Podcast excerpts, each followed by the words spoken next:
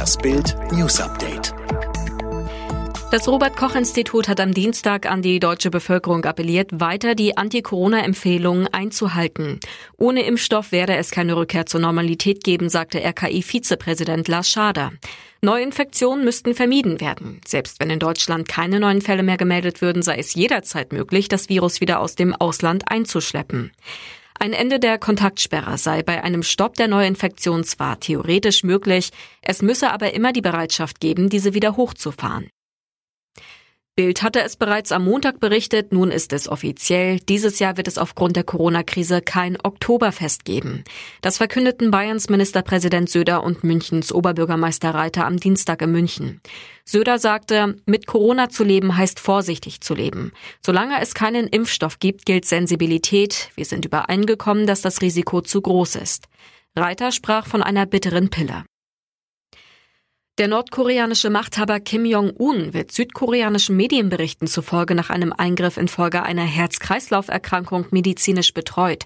Es gebe geheimdienstliche Hinweise, dass Kim nach einer Operation in ernsthafter Gefahr sei, berichtet der US-Nachrichtensender CNN unter Berufung auf einen Regierungsbeamten.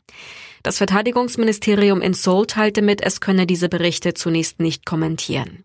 Über Kims Gesundheitszustand wird bereits seit seinem Fernbleiben beim Nationalfeiertag zum Geburtstag des nordkoreanischen Gründervaters und seines Großvaters am 15. April spekuliert. Versöhnliche Worte von Karl-Heinz Rummenigge in Richtung Manuel Neuer.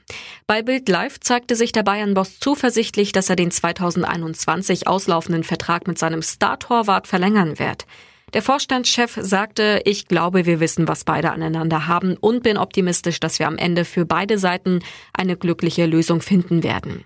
Die Vermutung, dass Neuer und Berater Thomas Kroth auf einen Fünfjahresvertrag samt 20 Millionen Jahresgehalt schielen, soll nicht stimmen. Neuer sagte dazu, mir ist doch völlig klar, dass das utopisch ist, den Verein auf einen Fünfjahresvertrag, wie er angeblich im Raum steht, festzunageln. ESC-Siegerin Conchita Wurst ist am Montag im Transitbereich des Düsseldorfer Flughafens von Bundespolizisten bei der Einreise gestoppt worden. Wurst war auf dem Weg zu ihrem ProSieben-Engagement bei Masked Singer. Aufgrund der Corona-Einreisebeschränkungen wollten die Beamten die aus Wien kommende Österreicherin und ihren Mitarbeiter nicht ins Land lassen. Erst nach längeren Beratungen mit dem Bundespolizeipräsidium durfte Conchita Wurst doch einreisen. Vom Flughafen fuhr sie schließlich in ihr Kölner Hotel.